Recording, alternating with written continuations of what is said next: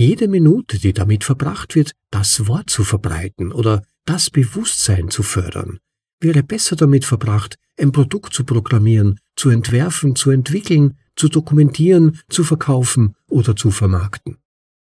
Nicht jeder hat die Zeit, sich laufend die besten Bitcoin-Artikel durchzulesen. Aber zum Glück gibt es uns. Wir lesen sie dir vor. Übersetzt in die deutsche Sprache, zum bequemen Anhören, unterwegs oder daheim. Das ist ein bitcoinaudible.de Anhörartikel.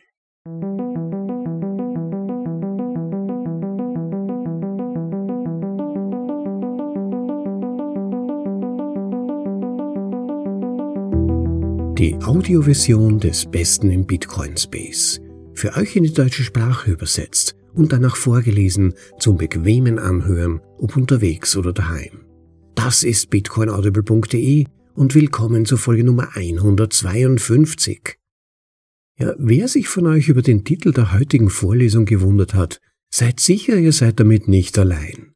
Denn gehen wir nicht immer davon aus, dass Bitcoin für alle gedacht ist und dass wir in Riesenschritten auf eine Massenadoption, die Hyperbitcoinisierung zusteuern? Nun, in gewisser Weise ja. Aber zum einen gibt es dazu doch noch einige technische Hürden zu meistern und zum anderen gibt es Leute, die einfach nicht zu überzeugen sind. Und Fernando Nikolic, Autor des heute von mir vorgelesenen Artikels, sagt, dass das auch so in Ordnung ist. Freut euch also auf einen prägnanten, aber spannenden Artikel mit ein paar überraschenden Gedankengängen. Und los geht's direkt hinein in den Text. Bitcoin ist für alle, aber nicht für jedermann. Von Fernando Nikolic im Originaltitel To drive meaningful adoption, we should accept that Bitcoin is not for everyone. Oder Bitcoin is for anyone, not everyone. Bitcoin ist nicht für jedermann. Das ist eine kühne Aussage, die kontraintuitiv erscheinen mag, wenn das Ziel die Massenakzeptanz ist. Sollten wir nicht versuchen, jeden von den Vorteilen von Bitcoin zu überzeugen? Nun, die Wahrheit ist, dass wir das nicht können. Und das ist in Ordnung. In unserer Welt ist es einfach, in einer Filterblase zu leben, umgeben von Gleichgesinnten, die uns in unseren Überzeugungen bestärken. Aber wenn wir versuchen, Bitcoin an die Massen zu vermarkten, merken wir schnell, dass nicht jeder unsere Begeisterung teilt. Der schallende Chor des Nein kann entmutigend sein, und es gibt viele Beispiele von Menschen, die behaupten, dass sie das Orange-Peeling von Normis aufgeben. Das ist nicht der Weg nach vorn. Wir müssen der Versuchung widerstehen, dieselbe Botschaft auf den Ozean der normalen Menschen anzuwenden, die wir auf unsere Seite bringen wollen unser Schwimmbad finden. Stattdessen müssen wir unseren Swimmingpool finden, ein kleineres Publikum, das uns die Chance gibt, eine echte Wirkung zu erzielen. Es ist unrealistisch zu erwarten, dass jede Person Bitcoin annimmt, selbst wenn sie noch so überzeugend argumentiert. Indem wir diese Realität akzeptieren, können wir unsere Bemühungen auf diejenigen konzentrieren, die offen für Veränderungen und empfänglich für die Botschaft sind. Ein Beispiel für jemanden, der dies verstanden hat, ist Hermann Vivier von Bitcoin EKC. Er konzentriert sich auf den Aufbau einer Kreislaufwirtschaft an einem ganz bestimmten Ort, dem Township GCC Camp in Südafrika, und weiß alles über die Menschen in dieser Gemeinschaft, ihre Schmerzen, Überzeugungen, Bedürfnisse, Zweifel und erklärt seine lokale Gemeinschaft auf der Grundlage dieser Informationen über Bitcoin auf. Vivier weiß, dass bestimmte Dinge, die wir schätzen, von seinen Community-Mitgliedern nicht so gesehen werden. Aber er übernimmt ihre Sprache, er streut die Bitcoin-Wahrheit ein und argumentiert für Bitcoin auf eine Weise, die nur sie wirklich verstehen können. Für mich ist das der Geist des Respekts. Wir müssen anerkennen, dass Bitcoin nicht für jeden geeignet ist. Das bedeutet nicht, dass wir Einzelne ausschließen oder ablehnen. Es geht darum zu erkennen, dass unser Angebot auf verschiedene spezifische Gruppen zugeschnitten ist. Indem wir sagen, das ist nichts für dich, zeigen wir Respekt vor der Zeit, den Überzeugungen und den Wünschen eines jeden. Wir können mit Stolz verkünden, das ist für dich, nicht für die anderen, sondern für dich. Um etwas Sinnvolles für die Menschen zu schaffen, die bereit sind, Bitcoin zu hören und zu studieren, müssen wir uns die Freiheit nehmen, die Kritiker zu ignorieren, die es nie verstehen werden. Unser Fokus sollte darauf liegen, unsere Geschichten für diejenigen zu polieren, die sie wirklich hören müssen und hören wollen. Der Erfolg liegt darin, das Leben der Menschen zu verändern, die uns vertrauen, die sich mit unserer Vision verbunden haben. Was andere außerhalb unseres Zielpublikums denken, ist völlig irrelevant, denn es gibt eine Sache, die für alle normalos gilt. Es fällt ihnen wirklich schwer, ihre Wünsche explizit zu formulieren. Aber sie wissen, was sie wollen. Als Bitcoiner verstehen wir das nur zu gut, aber die Komplexität unseres Wissens macht es oft schwierig, es so auszudrücken, dass es bei ihnen ankommt. Wenn wir unsere Botschaft vereinfachen und akzeptieren, dass Bitcoin nicht für jeden geeignet ist, können wir uns auf diejenigen konzentrieren, die bereit sind zuzuhören. Wie Neil Woodfine gerade schrieb, Zitat, jede Minute, die damit verbracht wird, das Wort zu verbreiten oder das Bewusstsein zu fördern, wäre besser damit verbracht, ein Produkt zu programmieren, zu entwerfen, zu entwickeln, zu dokumentieren, zu verkaufen oder zu vermarkten. Ende des Zitats. Für etwas stehen. Zusammenfassend lässt sich sagen, dass Bitcoiner die Möglichkeit haben, für etwas zu stehen. Anstatt zu behaupten, Bitcoin ist für jedermann, sollten wir damit beginnen, ein Publikum zu identifizieren, das es wert ist, bedient zu werden. Indem wir ihre Bedürfnisse, Wünsche und Träume verstehen, können wir etwas aufbauen, das auf sie zugeschnitten ist. Das bedeutet, dass wir manchmal bis zum Äußersten gehen müssen, um einen soliden Standpunkt zu vertreten, unseren Vorteil zu finden und für etwas Bestimmtes zu stehen, anstatt zu versuchen, es allen recht zu machen. Auf diese Weise können wir aussagekräftige Erzählungen erstellen, die auf Resonanz stoßen und die Akzeptanz fördern. Dies ist ein Gastbeitrag von Fernando Nikolic. Die geäußerten Meinungen sind ausschließlich die eigenen und spiegeln nicht notwendigerweise die von BTC Inc. oder Bitcoin Magazine wider. Das war Bitcoin ist für alle, aber nicht für jedermann. Von Fernando Nikolic. Also das war der Beitrag von Fernando Nikolic zum Thema des sogenannten Orange Billings, der Adoption von Bitcoin und wie man sie vorantreiben kann. Und da hat er tatsächlich einen sehr außergewöhnlichen Zugang.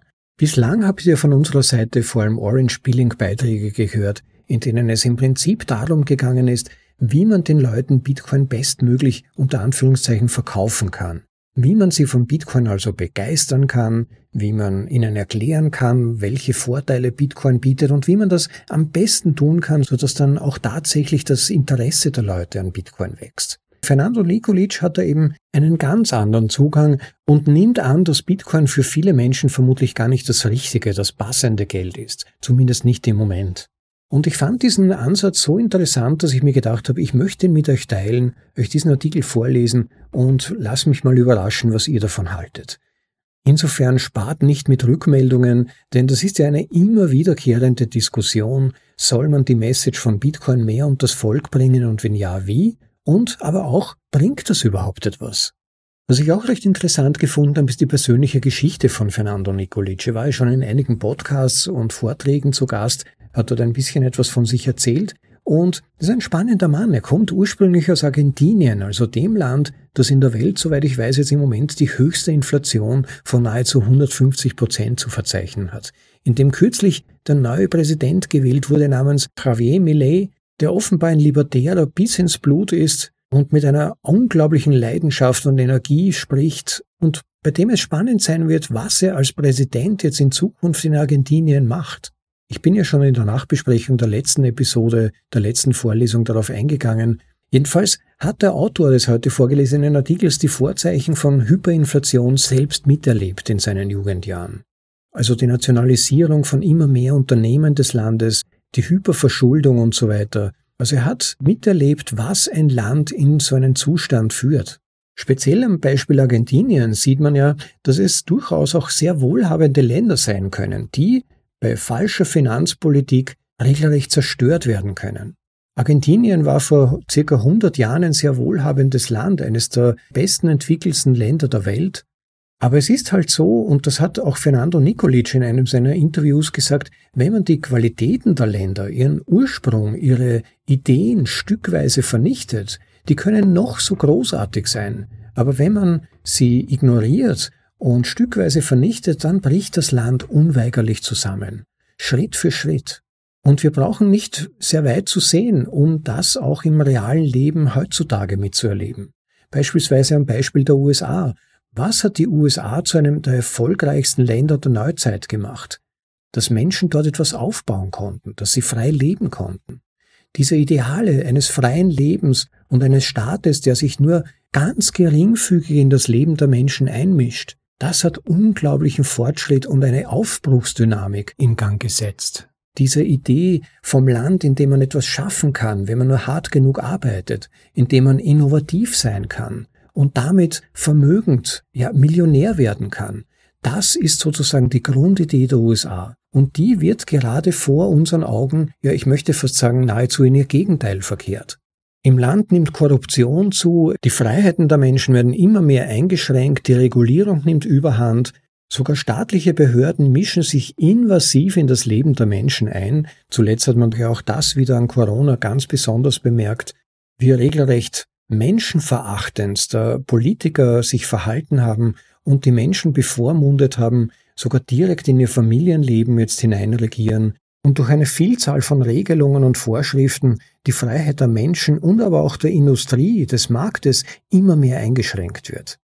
Und ähnliches passiert in Europa, das ja schon vor 30, 40 Jahren in der USA selbst verschrien war als der Kontinent mit den einschneidendsten und abwürgendsten Regulierungen der ganzen Welt. Und dieser Prozess ist aber seither nicht stillgestanden, sondern hat an Dynamik noch weiter zugenommen. Das geht bereits so weit, dass Landwirte tägliche Reports und Datenübermittlungen an Behörden in Brüssel vornehmen müssen über ihren Einsatz an Düngemitteln, über Milchlieferungen und so weiter. Das geht über die Regulierung des Bargeldes, wo man nicht einmal mehr Beträge über 1000 Euro direkt an andere Menschen übermitteln kann, ohne sich womöglich Straftaten verdächtig zu machen. Bis jetzt zu den Vorstößen in letzter Zeit, wo die EU eine der Speerspitzen ist, die versuchen, den Kryptobereich so weit zu regulieren, dass sogar persönliche Wallets Regulierungen unterworfen sind. Wenn es nach den Vorstellungen der Behörden in Brüssel geht, man sich dann sogar für seine privaten Wallets identifizieren müsste und jede Transaktion auch in Brüssel nachlesbar ist. Da kann man sich ja nur mehr an den Kopf greifen. Das ist ein derart invasives Hineinschnüffeln in die Privatangelegenheiten der Bürger. Das hat doch mit einem gütigen, wohlwollenden Staat nichts mehr zu tun. Das ist ein überprotektiver, invasiver Staat, der hineinschnüffelt in die privatesten Angelegenheiten seiner Bürger. Und auch da werden die Ideale der Europäischen Union, nämlich ein Kontinent der Freiheit, der Innovation, der wirtschaftlichen Entwicklung und Dynamik, des Innovationsgeistes, ja abgewürgt. Man braucht ja nur zu schauen, was sich auch aktuell in Deutschland abspielt.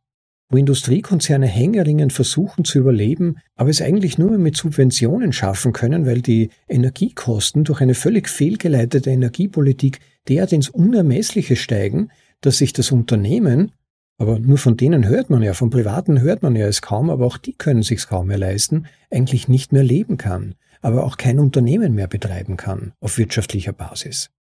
Also wird vom Industriestandort Europäische Union zunehmend Druck erzeugt, dass Unternehmen abwandern in außereuropäische Regionen. Gleichzeitig ist es schwer zu fassen, dass noch immer viele Leute optimistisch sind, die nach wie vor Vertrauen haben, dass die Politiker das schon irgendwie fixen werden. Persönlich erkläre ich mir das mit der Art und Weise, wie wir aufgewachsen sind, dass ja viele von uns, die in Mitteleuropa aufgewachsen sind, einen tatsächlich relativ gütigen Staat erlebt haben. Wir, wir wurden sozusagen geprägt von einer guten Politik, von einer weitsichtigen Politik, von Politikern, die aus dem Zweiten Weltkrieg hervorgegangen sind oder den Nachkriegsjahren, die wirklich etwas aufbauen wollten, die Visionen hatten, die nebenbei auch die Europäische Union aufgebaut haben, mit ihren Visionen von Frieden, von wirtschaftlichem Fortschritt, Wohlstand in der Europäischen Union, von dem ist ja heute nichts mehr zu spüren, aber so sind wir geprägt worden und viele Menschen tragen das nach wie vor in ihren Köpfen. Die können sich scheinbar gar nicht vorstellen, dass es eine Politikergeneration aktuell gibt, die eigentlich nur an ihren eigenen Vorteil, ihre eigenen Pfründe denkt, denen vor allem wichtig ist, dass sie einen Pensionsanspruch bekommen, nach ein paar Jahren Mitarbeit im Parlament, sich ein Postenversorgungsnetzwerk für die Zeit nach der politischen Tätigkeit aufbauen. Und alles, was danach passiert, ihnen völlig gleichgültig ist. Die sogar bereit sind, Menschen zu opfern ultimativ, wenn sie sich dadurch einen Vorteil verschaffen können. Und insofern leben viele Menschen, kommt mir manchmal vor, nach wie vor so wie in einer Art Blase, in der alles schon irgendwie wieder gut werden wird, die aber auch nie das andere erlebt hat. Eine Welt voller Gewalt, eine Welt, wo einer den anderen umbringen möchte, bestiehlt, wo es Krieg gibt, wo es nicht mehr genug zu essen gibt. Es ist so, als würden viele von uns in einer Traumwelt leben und hoffen, dass irgendwie alles schon so bleiben wird, wie es ist. Aber das Problem ist, dass im Moment Schritte gesetzt werden, die unweigerlich, wenn man nicht auf die Vollbremse drückt und dann einen radikalen anderen Kurs einschlagen würde, aber davon ist im Moment meiner Ansicht nach nichts zu sehen, alles zusammenbrechen wird, weil es einfach nicht aufrechtzuerhalten ist. Es ist nicht möglich, zukünftige Pensionen zu finanzieren mit einer Bevölkerung, die zum größten Teil eigentlich weder arbeitsfähig noch willens zu arbeiten ist, die sich erwartet, vom Staat durchgefüttert zu werden. Der Ökonom Markus Krall hat es einmal sehr plastisch dargestellt, indem er beschrieben hat, dass im Moment in Deutschland ca. 17 Millionen Leistungsträger, also in gewisser Weise wertproduzierende Menschen, einer Bevölkerungsanzahl von ca. 84 Millionen gegenüberstehen, die Leistungsempfänger sind. Zu denen gehört übrigens auch der Staatsapparat, der Bürokratieapparat, nicht weil die keine Leistung erbringen würden, sondern einfach weil sie keinen wirtschaftlichen Wert produzieren, also kein Geld dem gesamten Staatshaushalt hinzufügen. Das heißt, auch die empfangen Geld, das der Taxifahrer, der Stahlarbeiter, der Manager oder der Unternehmer erst schaffen müssen. Und er hat beschrieben, dass man sich diese beiden Gruppen, die einander gegenüberstehen, wirtschaftlich gesehen, sich so in etwa vorstellen kann wie ein großes T, bei dem die Säule, diese 17 Millionen Leistungsträger, die große Planke darüber auf dem großen T erhalten und tragen. Die 87 Millionen. Dass aber diese Planke obendrauf immer dicker wird im Laufe der Zeit und die haltende Säule immer dünner weil Leistungsträger, Wertschaffende immer weniger werden, zum Teil sogar schon, wie man hört, aus Deutschland abzuwandern beginnen, während die Leistungsempfänger immer mehr werden. Und man kann sich sehr leicht ausrechnen, dass irgendwann einmal dieses T zum Kippen kommen wird. Es ist nahezu unvermeidlich. Und das Problem ist, dass wenn das T mal zum Kippen kommt, und das kann sehr plötzlich passieren, dass dann eine ganze Kettenreaktion von furchtbaren Folgen haben kann. Für einen Staat, aber auch für eine Gesellschaft. Während heute kommt mir oft vor, viele Menschen auf das große T schauen und sagen, das steht eh noch. Aber die Menschen unterbewerten häufig, was menschliche Interaktion benötigt und was der Markt benötigt, um Wohlstand und Glücklichkeit und eine soziale Balance aufrechtzuerhalten. Man kann sogar psychologisch erklären, warum Menschen ein derartiges Zerrbild der Realität entwerfen, warum sie sich selbst immer wieder einreden, es wäre doch eh alles noch okay eine derartige kognitive Dissonanz sich entwickeln kann. Zum Beispiel könnte man da die Sunk Cost Fallacy, die sogenannte, heranziehen. Also die Theorie der versunkenen Kosten. Wir haben eine gewisse Neigung, dass wenn wir eine gewisse Zeit und Energie und Wert in etwas investiert haben, das sich aber als Fehlinvestition herausstellt, bis zum letzten Moment zu hoffen, dass man es doch irgendwie wieder zurückgewinnen kann, wenn man nur lange genug darauf sitzen bleibt. Ihr kennt das vielleicht auch aus dem Altcoin-Bereich. Da gibt's ja Leute, die dieses Bitcoin-Meme, das ja für Bitcoin tatsächlich zutrifft, nämlich dem Hodl-Meme, also ihre Coins möglichst lange zu halten, denn irgendwann einmal wird der Durchbruch schon kommen. Man muss nur lang genug drauf sitzen bleiben. Obwohl dann viele viel zu spät bemerken, erst wenn ihr Token sich nahe dem Nullpunkt befindet, dass man es vergessen kann, dass man das Geld abschreiben muss. Das ist die Sunk Cost Fallacy, also diese Fehlannahme, diese Verführung, dass wenn man nur lang genug durchhält, es sich vielleicht wieder zum Besseren wenden wird. Und das ist auch in der Politik und in unserer Gesellschaft zu beobachten. Dass viele Menschen hoffen, vielleicht kommt ja von irgendwo ein Retter her, der dann geniale Ideen hat, die alles umdrehen können. Das kann durchaus auch fatal sein, wenn man zum Beispiel an den Beginn des Zweiten Weltkriegs zurückdenkt. Denn nicht immer ist eine Person, die radikale Ideen hat, auch jemand, der gut für die Menschen oder das Land ist. Und dazu kommt dann oft noch das sogenannte Stockholm-Syndrom, das Stockholm-Syndrom. Ich habe jetzt erst kürzlich den entsprechenden Spielfilm dazu wieder angesehen. Wer von euch das Stockholm-Syndrom noch nicht kennt, obwohl ich glaube, dass das wirklich schon heute jedermann kennt, es beschreibt im Wesentlichen den Umstand, dass sich Opfer in aller Regel nicht nur mit den Tätern arrangieren, sondern nach einiger Zeit sogar beginnen, mit den Tätern zu sympathisieren und mit ihnen kooperieren. Diese These ist zwar recht umstritten, aber meiner Ansicht nach kann man sie in ganz vielen Kontexten, auch in unserer heutigen Gesellschaft beobachten dass eigentlich Menschen, die aufgrund gewisser Umstände leiden und durchaus auch schimpfen auf die Umstände, aber trotzdem, wenn es darauf ankommt, die Umstände verteidigen oder die Personen, die eigentlich daran schuld sind, verteidigen und irgendwie es rationalisieren und dann sagen, ja, aber es hat ja gute Gründe, das geht nicht anders, oder vermutlich meint dies oder jene ja nur das Beste oder es ist umständebedingt so gekommen. Das heißt, sie entschuldigen sogar die Täter und die eigentlichen Verantwortlichen an der Bretouille, in die sie manövriert wurden.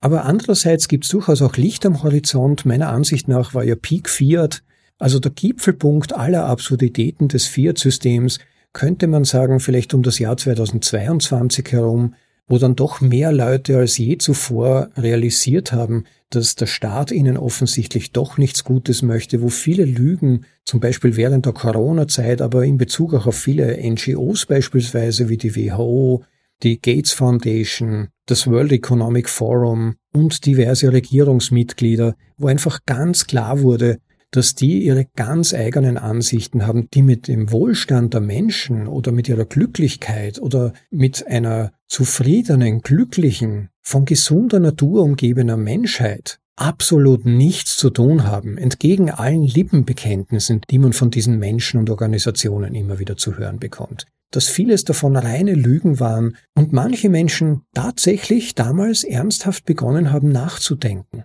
wo sie da eigentlich stehen, das Misstrauen ist definitiv größer geworden. Mittlerweile vertrauen ja viele nicht einmal mehr den Massenmedien und zweifeln zunehmend an, was ihnen da über diese Kanäle präsentiert wird. Und die Frage ist halt dann immer, was soll man dann aber tun?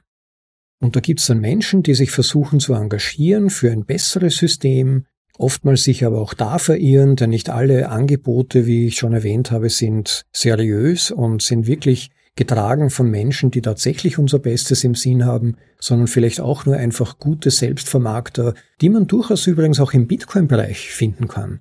Wie zum Beispiel die Senatorin Cynthia Lummis, die immer als quasi Vertreterin von Bitcoin im US-Senat gegolten hat, die aber kürzlich aufgefallen ist durch einige durchaus aggressive Ideen, bezüglich einer besseren Überwachung des gesamten Kryptobereichs. Also mitunter tragen gerade Politiker häufig eine Maske, mit der sie in erster Linie dann eigentlich doch scheinbar nur versuchen, zusätzliche Wähler zu akquirieren, aber meistens trennt sich die Streu erst dann vom Weizen, wenn man zum Beispiel in ihre Geschichte zurückblickt, etwa welche Position gewisse Menschen oder auch Politiker oder auch NGOs beispielsweise in Bezug auf die zwanghafte Impfung der Menschen während der Corona-Zeit hatten oder in Bezug auf die Corona-Maßnahmen, ob sie da für die Freiheit der Menschen und für Selbstbestimmung und Freiheit der Menschen eingetreten sind oder ob sie versucht haben, mit allerlei Argumenten für eine Einschränkung der Freiheiten der Menschen, sogar zum Teil so weitgehend invasive medizinische Eingriffe an Menschen zu befürworten. Oder auch zum Beispiel, welche Positionen sie bezüglich persönlicher Überwachung vertreten, gegenüber Privatheit und Datenschutz ob sie für eine Aufgabe nationaler Souveränität gegenüber gesichtslosen und ungewählten Organisationen wie beispielsweise der EU oder der WHO stehen. Also es ist schon immer die Frage, kann man das System tatsächlich retten? Will man das System wirklich retten? Das ist eine alles andere als leicht zu beantwortende Frage, die sich eben erstreckt von den Ansätzen, es einfach auszusitzen und dann eigentlich ultimativ höhere Kräfte, zum Teil auch turbulente, zerstörerische Kräfte, die Korrektur durchführen zu lassen, bis zum Ansatz, den Zusammenbruch zu beschleunigen, die sogenannte Acceleration Theory. Zu diesem Thema gab es ja auch schon mal eine Vorlesung, das war Vorlesung Nummer 118, die Beschleunigungstheorie. Wenn euch das interessiert, hört es euch mal an, ganz interessant, das mal zu hören. Aber egal wie man's dreht und wendet, ein Neubeginn erfordert vermutlich Zerstörung bzw. einen Zerfall des Krankensystems, ebenso wie bei kranken Organismen. Es ist nun mal leider so, das System kann sich meistens nicht aus sich selbst heraus regenerieren und dann zu einer besseren Version seiner selbst werden, sondern die Krankenteile, die kaputten Elemente eines Systems, die müssen massiv reformiert und eigentlich ersetzt werden durch neue Konzepte, durch neue Ansätze, durch Neuorganisation. Das muss nicht brutal geschehen, da ist keine Gewalt dazu erforderlich, aber mitunter sind Elemente von Zerstörung und Rekonstruktion einfach unvermeidlich. Da nähern wir uns wieder Bitcoin an, denn Bitcoin bietet ja tatsächlich einen Ausweg und es bietet auch einen Ansatz, graduell in Trippelschritten das System umzukonfigurieren, ein gesundes, hartes Geld wieder einzuführen und den Menschen einen Ausweg zu bieten. Zu diesen Ansätzen und Perspektiven gibt es übrigens einige wunderbare Artikel, von denen ich auch schon einige vorgelesen habe. Zum Beispiel war das Episode Nummer 12, glaube ich, war es, eine friedvolle Revolution von Nick Carter, einige Texte auch von Ellen Farrington, von Gigi zum Beispiel. Hört mal rein, blättert durch unsere Vorlesungen, da gibt's einige Texte von uns dazu zu finden, die wir vorgelesen haben und die dieses Potenzial von Bitcoin für graduelle Veränderung zum Guten, zu einem besseren System, zu einem System, das fundiert in den Wurzeln gesunden und stabilen Geldes eines fixen Bezugssystems darstellen. Und viele dieser Texte haben im Prinzip mit dem Gedanken zu tun, gehe doch dorthin, wo du etwas Konstruktives tun kannst, wo du etwas aufbauen kannst. Im System selbst ist das für die meisten von uns schwierig. Aber wie auch das Buch The Sovereign Individual, ich hoffe, jeder von euch hat das schon gelesen. Wenn nicht, dann tut das auf jeden Fall, zumindest wenn eure englischen Sprachkenntnisse gut genug sind, denn das Buch ist leider nur in englischer Sprache verfügbar. Übrigens auch verlinkt auf unserer Seite bitcoinaudible.de slash Literatur. Ganz unten auf unserer Website gibt es auch den Link zur Buchliste. Dort findet ihr es verlinkt. Definitiv ein Must-Have für jedes Bücherregal. Das Buch ist wirklich brillant und bietet einige spannende Gedankengänge bezüglich einer möglichen Machtverschiebung vom Staat hin zum Individuum während der nächsten Jahrzehnte. Ermöglicht durch Technologie und nicht zuletzt durch die Möglichkeiten der Kryptographie. Wenn ihr unsere Vorlesungen der Texte Eric Hasens verfolgt habt, dann wisst ihr jetzt genau, was damit gemeint ist. Übrigens ganz interessant in diesem Zusammenhang auch die Folgen über Souveränismus von Robert Breedlove. Die beginnen ab Episode Nummer 37. Aber wieder zurück zum Ausgangsthema. Ich schweife immer so leicht ab. Jedenfalls verfolgt Fernando Nikolic hier einen komplett konträren Weg zum sogenannten Orange Billing, das wir in den bisherigen Vorlesungen schon öfters erwähnt haben. Er zieht nicht durch die Geschäfte und durch die Friseursalons, um dort Bitcoin zu pitchen und Leuten ungefragt Bitcoin zu erklären, sondern er lässt die Leute eher zu sich kommen und regt uns an, äh, uns selbst zu fragen, was sucht diese Person, die uns in Bezug auf Bitcoin anspricht? Warum kommt diese Person zu uns? Was interessiert sie an Bitcoin? Wie hat auch der Betreffende von Bitcoin überhaupt gehört? Ist er beim Lesen gesellschaftskritischer Beiträge drauf gestoßen vielleicht? Oder hat er ein Video von Bitboy gesehen? Dann wird er vielleicht für Bitcoin nicht der richtige Adressat sein. Oder wenn die Person einfach nur schnell Geld machen will, also unter Anführungszeichen investieren, dann wird die Person vermutlich wenige Stunden oder Tage oder Wochen nach dem Gespräch und nachdem Bitcoin wir erfolgreich gepitcht haben und Orange gebildet haben, die Bitcoins wieder verkaufen oder in Shitcoins gehen. Das ist dann völlig uninteressant für das, was wir mit Bitcoin gemeinhin assoziieren und als Ideen verfolgen. Oder will die betreffende Person einen kleinen Shop eröffnen? Dann kann es natürlich interessant sein, Bitcoin als alternative Zahlungsmöglichkeit anzubieten. Oder will die Person vielleicht reisen, unabhängig sein? Auch da kann Bitcoin spannend sein. Also man sieht schon allein bei der Fragestellung, macht es einen Unterschied zum einen, wer fragt und zum anderen, welche Absichten die betreffende Person mit Bitcoin verfolgt. Und entsprechend können wir dann viel genauer darauf eingehen und der Person dann wirklich etwas anbieten, das sie auch unterstützt für ganz reales persönliches Leben. Also es ist immer interessant herauszufinden, welches Image die betreffende Person von Bitcoin hat, also welchen Stereotyp sie da im Kopf hat, wie jemand Bitcoin versteht gewissermaßen. Warum ist er für jemand interessant? Eben als Tech-Stock zum Investment oder wegen Minings. Es gibt auch Leute, die meinen wollen, für die das eine spannende Idee ist. Ja, und manche denken aber auch negativ über Bitcoin. Die haben ein negatives Image von Bitcoin. Die beziehen sich vielleicht auf die Umweltverschmutzung.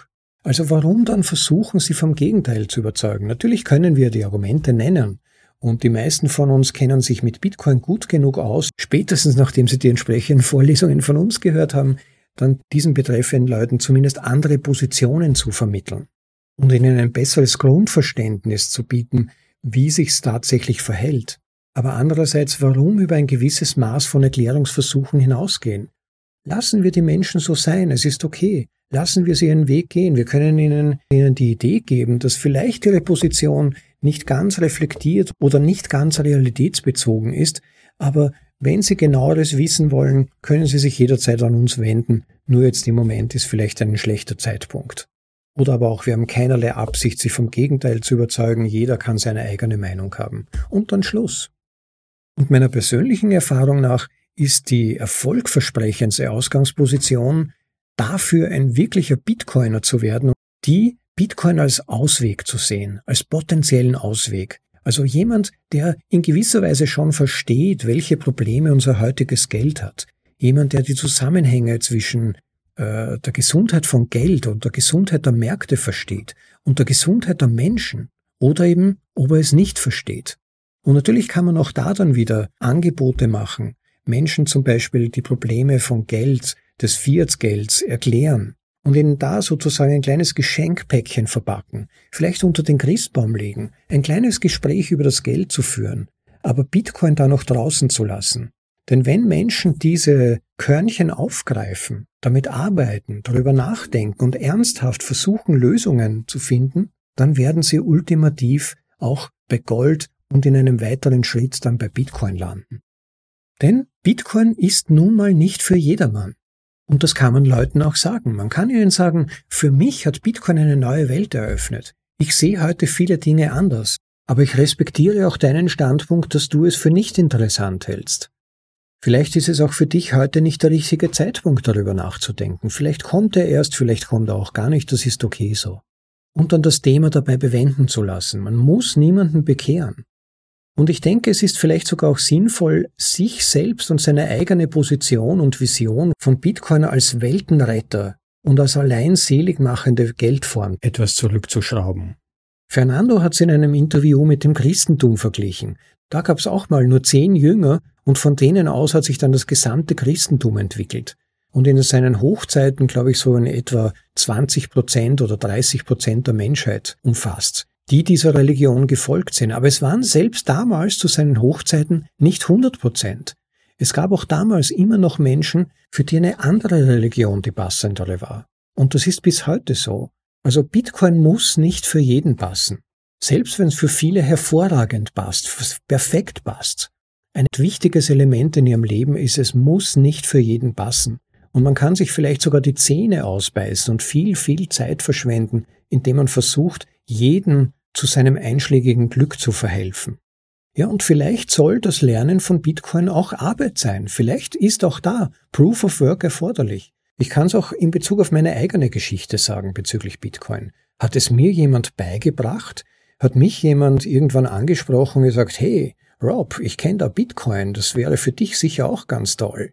Hör mir mal zu, ich habe deine orangene Pille mitgebracht. Nein, mir persönlich hat niemand geholfen, sondern ich habe selbst lesen müssen. Ich musste mich durch Stunden Audio, Video und schriftliches Material quälen. Ja, mehr sogar würde ich heute rückblickend sagen, als die von Michael Saylor zitierten 100 Stunden.